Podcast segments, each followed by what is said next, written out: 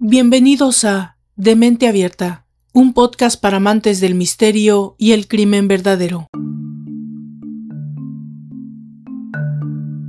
Todo el mundo se siente triste o desanimado de vez en cuando por unos días o unas semanas.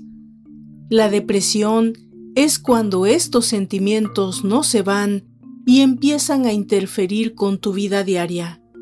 La depresión es una enfermedad real que puede presentarse a cualquier edad. Es uno de los problemas de salud mental más comunes en todo el mundo.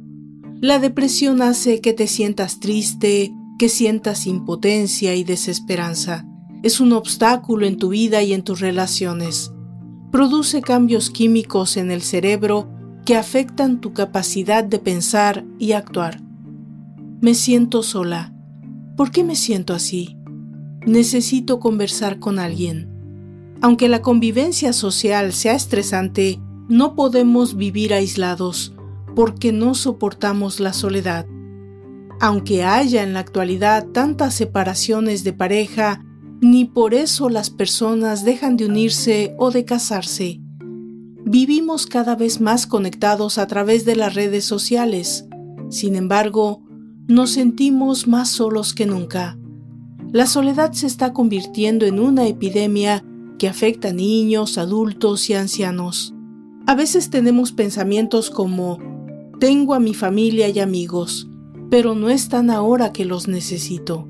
Necesito orientación, no tengo con quién conversar lo que me está pasando. Una de las razones por las que puedes sentirte solo o sola es porque las personas a tu alrededor no son accesibles o quizás te sientes tan mal que no puedes unirte a ellos.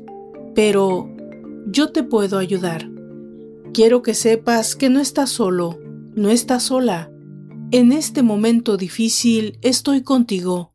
Por imposible que parezca todo en este momento, también pasará. La manera como te sientes cambiará. Tú eres importante para mí. Tu vida es importante para mí. Cuando quieras rendirte, di a ti mismo que esperarás solo un día, una hora, un minuto más o lo que sea que puedas esperar. Pero si no sucede, también puedo ayudar. Si necesitas salir de una vez por todas de esta pesadilla de tu vida, yo puedo ayudarte a dar el último paso, ese que a lo mejor no puedes dar sola. Suena tentador, ¿no es así? Cuando nos sentimos vulnerables, muchos de nosotros recurrimos a Internet y las redes sociales para aliviar nuestros dolores. Quizás encontremos a un extraño amable con quien hablar o alguien con quien podamos relacionarnos. Tal vez nos encontremos con un sitio web con líneas de ayuda o consejos sobre qué hacer cuando nos sentimos deprimidos o tenemos pensamientos suicidas. O tal vez si somos lo suficientemente desafortunados, nos encontraremos charlando con alguien como el usuario de Twitter arroba hangingpro. De esta forma damos paso al segundo capítulo de la cuarta temporada de Demente Abierta Podcast. Ponte cómodo, estás a punto de escuchar la increíble historia de Takahiro Shiraishi, el Hanging Pro o asesino del Twitter. Yo soy Valdra Torres y esto es De Mente Abierta, un podcast para amantes del misterio y del crimen verdadero. Comenzamos.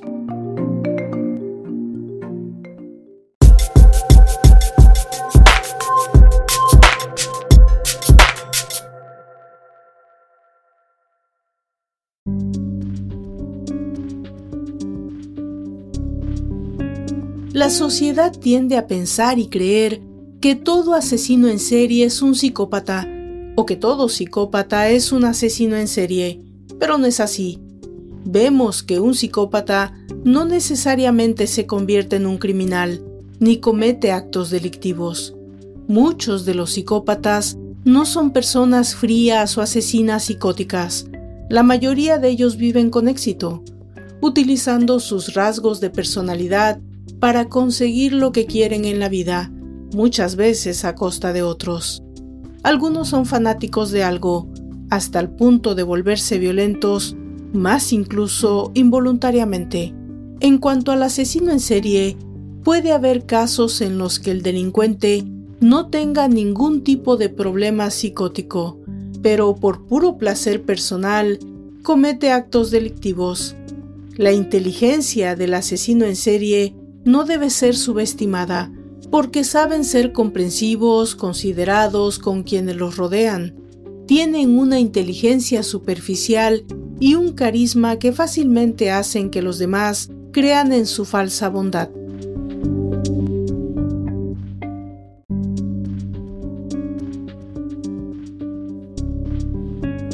Takahiro Shiraishi nació el 9 de octubre de 1990 en Sama, Japón, un pequeño suburbio localizado a 50 kilómetros del centro de Tokio.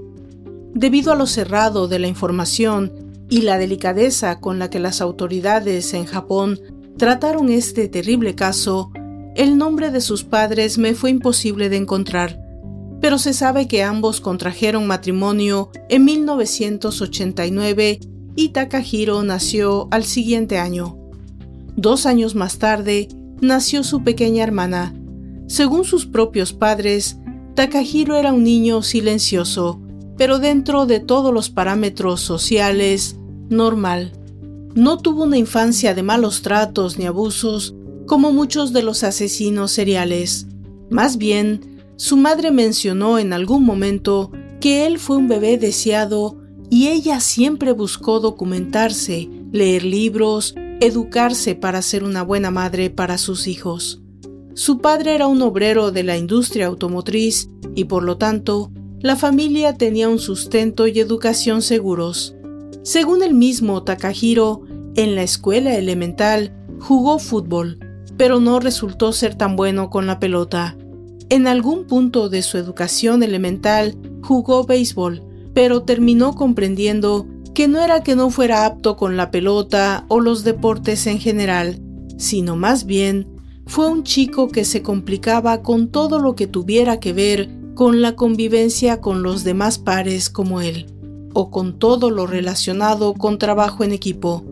Así terminó siendo más bien un chico aislado, y poco a poco se fue refugiando más en los videojuegos, en especial a los juegos que implicaban violencia como estrangulación y asesinatos. Este tipo de videos sangrientos que a veces incluso asustaban a los pocos amigos con los que contaba para entonces. Este comportamiento le creó cierta necesidad de permanecer en casa, cosa que ya en ese punto comenzó a preocupar a sus padres. Cuando Takahiro simplemente llega y le dice a su mamá, ya no quiero asistir al colegio. Yo no encajo en ese lugar, aunque no parece que con todos. De hecho, hay algunas declaraciones de amigos de esa época en las que se menciona que el chico tenía especial predilección por los juegos, entre ellos que incluían simulaciones de estrangulamiento. Pero fuera de esas interacciones sociales con la escuela y la familia, sí llegó al momento de una crisis cuando decidió que ya no quería ir más al colegio y no hablaba con su familia, excepto para lo que él mismo señalaba como absolutamente necesario. Esto escaló al punto de que los padres tenían que cortar la electricidad de su cuarto para lograr que parara de jugar y saliera de su habitación para cosas tan elementales como el cuidado personal o alimentarse.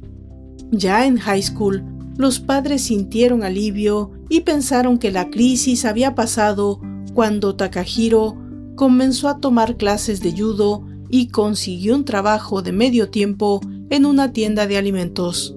Pero al mismo tiempo que Takahiro salía de una crisis, su familia entraba en otra, y sus padres terminaron divorciándose.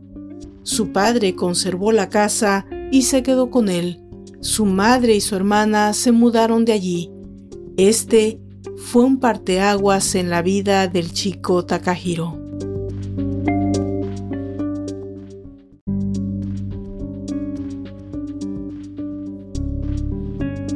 Cuando llega la edad de la competencia escolar, cosa que es muy importante en la sociedad japonesa que, dicho sea de paso, sigue siendo, a pesar de todos los avances en tecnología, una comunidad hasta cierto punto misógena y más exigente académicamente con los hombres, ya que las mujeres en su mayoría más bien siguen siendo educadas para obedecer. La preocupación creciente del padre de Takahiro era que éste no cumpliera con las expectativas de las normas sociales japonesas. Esta presión surtió un efecto completamente contrario al esperado. El joven llegaba a niveles de estrés que lo llevaron a alejarse más de la comunidad y comenzar a generar un nivel extremado de odio a las reglas y a la sociedad en general. Esto, en mi humilde opinión, no son más que síntomas notables y preocupantes de depresión. Esto tomado de sus mismas declaraciones posteriores a los eventos, tanto y a tal grado que desde antes, en su periodo de high school, comenzó a explorar las posibilidades y a buscar información acerca del suicidio. Comenzó a explorar y visitar más frecuentemente sitios relacionados con temas de suicidio y sus formas más comunes. Cuando Takahiro se gradúa finalmente, lejos de buscar el siguiente paso en su formación profesional, consigue trabajos en lugares como supermarkets, factorías de comida o en plazas de diversiones o ferias, como comúnmente son llamadas en nuestro idioma. Se convirtió en un chico guapo, pero lejos de buscar relaciones y conocer gente para salir y divertirse, como la mayoría de los jóvenes hoy en día lo hacen en la web, lo que Takahiro básicamente hacía era entrar en todos los sitios habidos y por haber que tuvieran que ver con temas de suicidio, cosa que a este punto ya era una obsesión para el joven. Quiero mencionar aquí algo importante que descubrí en la investigación del tema. Japón es uno de los países con más altos niveles de suicidio en gente joven. Esto no es algo secundario, tiene en verdad que ver con muchas cuestiones que tal vez abordemos en otras circunstancias, porque me ha resultado un tópico sumamente interesante. La relación con su mamá obviamente se fue deteriorando. El padre no quería tener en absoluto contacto con su exesposa y eso simplemente afectó emocionalmente a la ya lastimadamente del muchacho.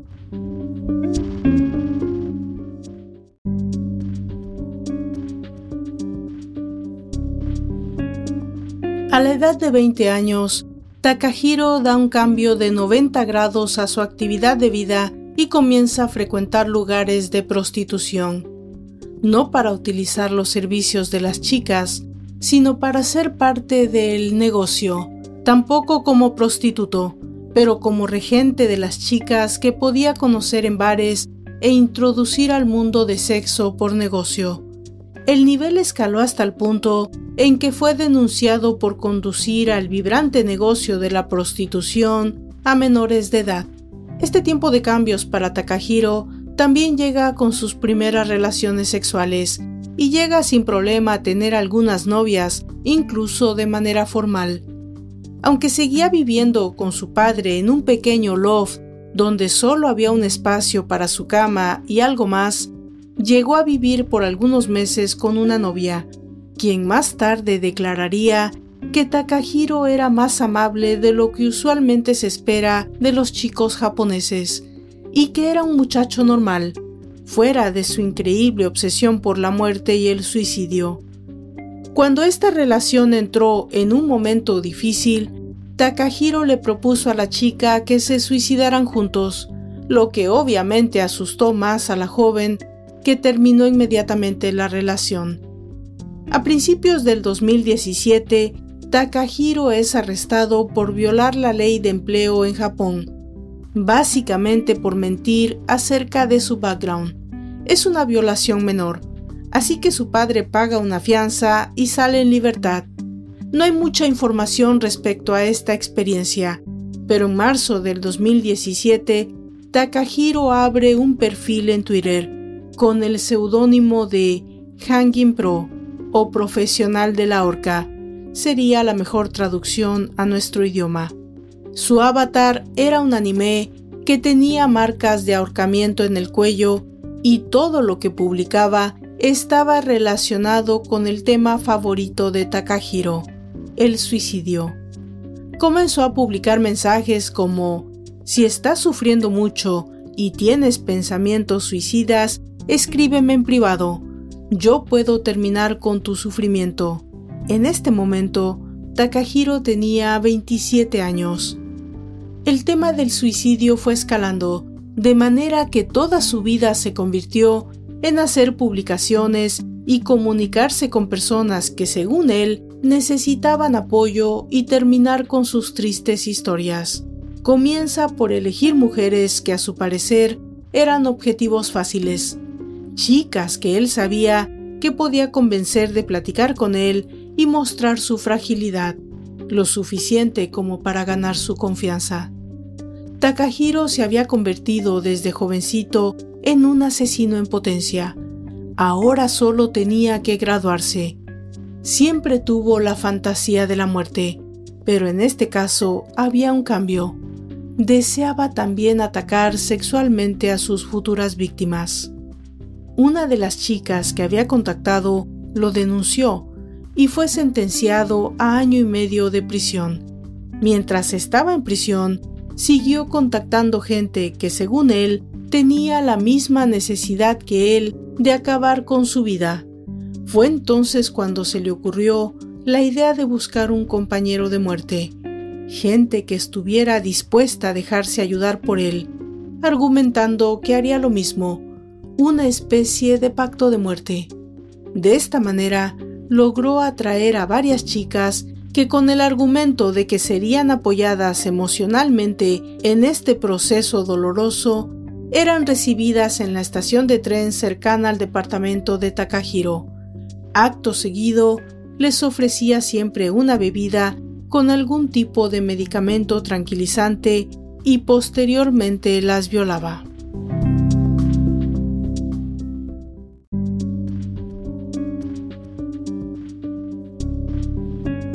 A principios de agosto del 2017, Takahiro conoce a una chica en la red social y en la plática interna que tiene con ella, le dice que está deprimido y que desea suicidarse.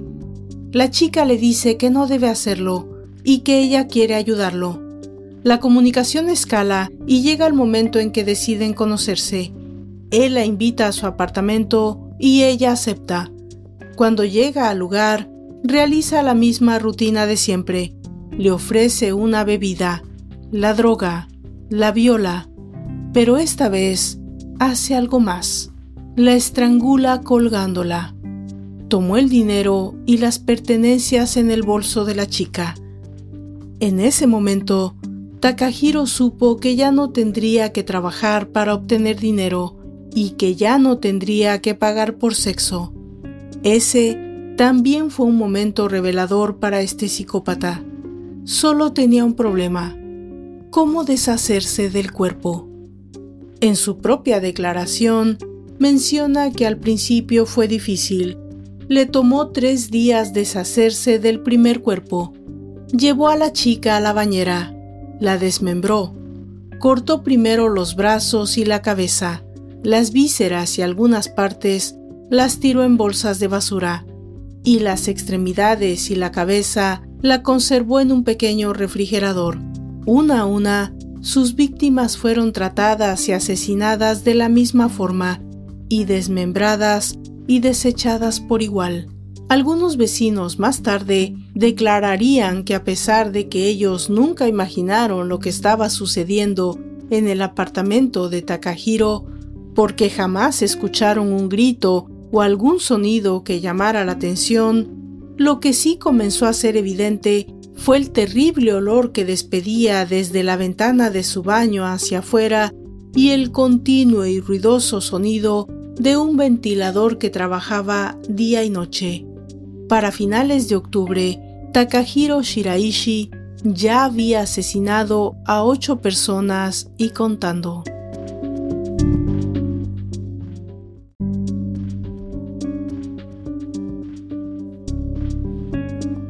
De esas ocho víctimas, el único hombre, Shogo Nishinaka era el novio de una de las chicas que había ido a su apartamento para confrontarlo por la desaparición de su novia.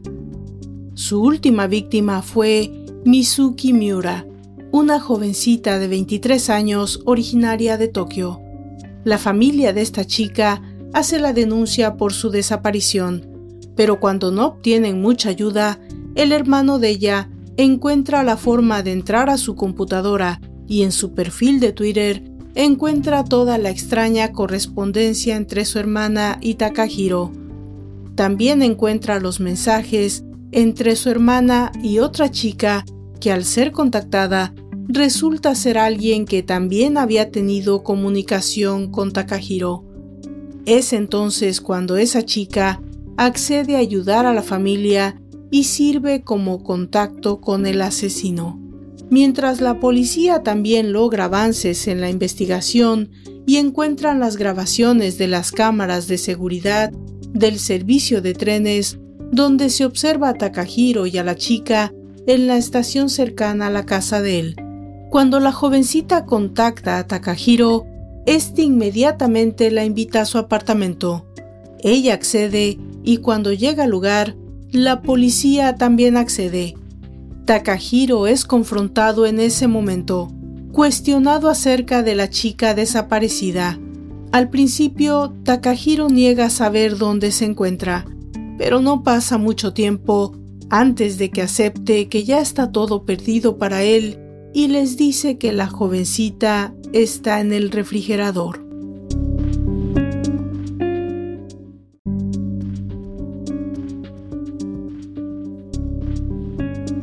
Cuando la policía comenzó a allanar el lugar, nunca imaginaron el horror que encontrarían. Había ocho contenedores con cuerpos de ocho mujeres y un hombre, que habían tenido la mala suerte de cruzarse en el camino de Takahiro Shiraishi.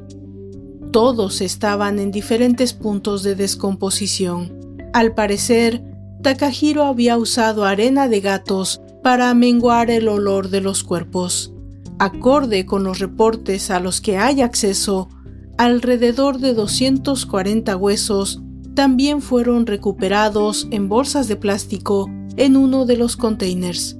Los otros siete contenían partes de cuerpos y cabezas, todos cubiertos con arena para gatos, además de las pertenencias de todas las jovencitas, algunas casi niñas, víctimas de este desquiciado. La más jovencita, Kureha Ishihara, de solo 15 años. El día de Halloween del 2017, Takahiro es detenido por la policía y cuando es interrogado, simplemente admite que aunque sentía el dolor que había causado a sus padres, fuera de ese sentimiento no sentía ningún tipo de remordimiento ni simpatía por nadie de las víctimas y sus familiares, y que la única cuestión que representaba un remordimiento para él era haber sido descubierto, porque de no ser así, habría seguido asesinando sin lugar a dudas.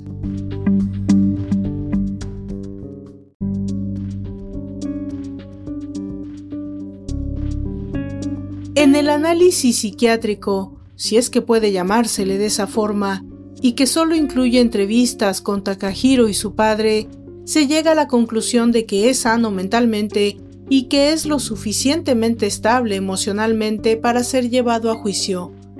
En el primer día del mismo, Takahiro se declara culpable del asesinato de Shogo Nishinaka, Mizuki Miura, Kureha Ishihara, Aiko Tamura, Natsumi Kubo, Hinako Sharashina, Kazumi Maruyama, Tokorosama Saitawa, Yokosuka Kanawawa. La defensa se inclina por el suicidio asistido. Argumenta que todas las chicas quisieron morir y que Takahiro solo les ayudó a realizar su deseo. Pero para sorpresa de su mismo abogado, Takahiro niega esa declaración y acepta la total culpabilidad en todos los casos. Fue finalmente sentenciado a pena de muerte, condena que Takahiro señaló no apelaría. En Japón, la pena de muerte se realiza en la horca y las fechas no se hacen públicas hasta que se lleva a cabo, lo cual quiere decir que el condenado no sabe cuándo va a ser ejecutado. Usualmente es entre dos y tres años después de la sentencia. Este caso hizo mella no solo en el ámbito de las redes sociales, porque hizo que la plataforma de Twitter cambiara las regulaciones con respecto a la privacidad de algunos tags y la sensibilidad de cierto tipo de tópicos, pero también a nivel gubernamental en Japón para tratar el tema de ayuda a las personas deprimidas y con ideas o pensamientos suicidas. A mí me provoca cierto déjà vu con Jeffrey Dahmer en el modus operandi, pero encuentro menos introspectivo a Takahiro por la simpleza de su motivación. Simplemente robar y violar a sus víctimas sin ningún tipo de remordimiento, con el plus de la incapacidad de empatía por el origen y la naturaleza de los encuentros. Lejos estoy de pretender un análisis psicológico, porque no solo no tengo el conocimiento científico para ello, y por lo tanto me atengo a la simple y llana narración de esta terrible historia. El resto lo dejo a su criterio. Por favor, déjenme saber qué opinan, qué piensan, qué aprendizaje o experiencia les deja este personaje tan peculiar. Yo soy Valdra Torres y los espero en el próximo capítulo de este podcast.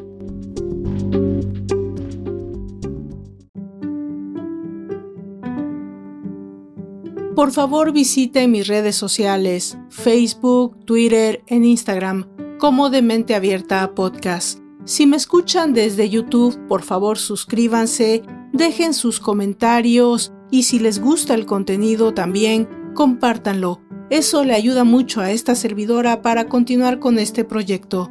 También, si me escuchan desde Spotify, existe ya una forma de dejar mensajes de voz. Yo con seguridad los escucharé y si tienen alguna pregunta o algún comentario sobre el tema o fuera de este, o tal vez alguna recomendación para esta servidora, seguramente se los haré saber en el próximo capítulo.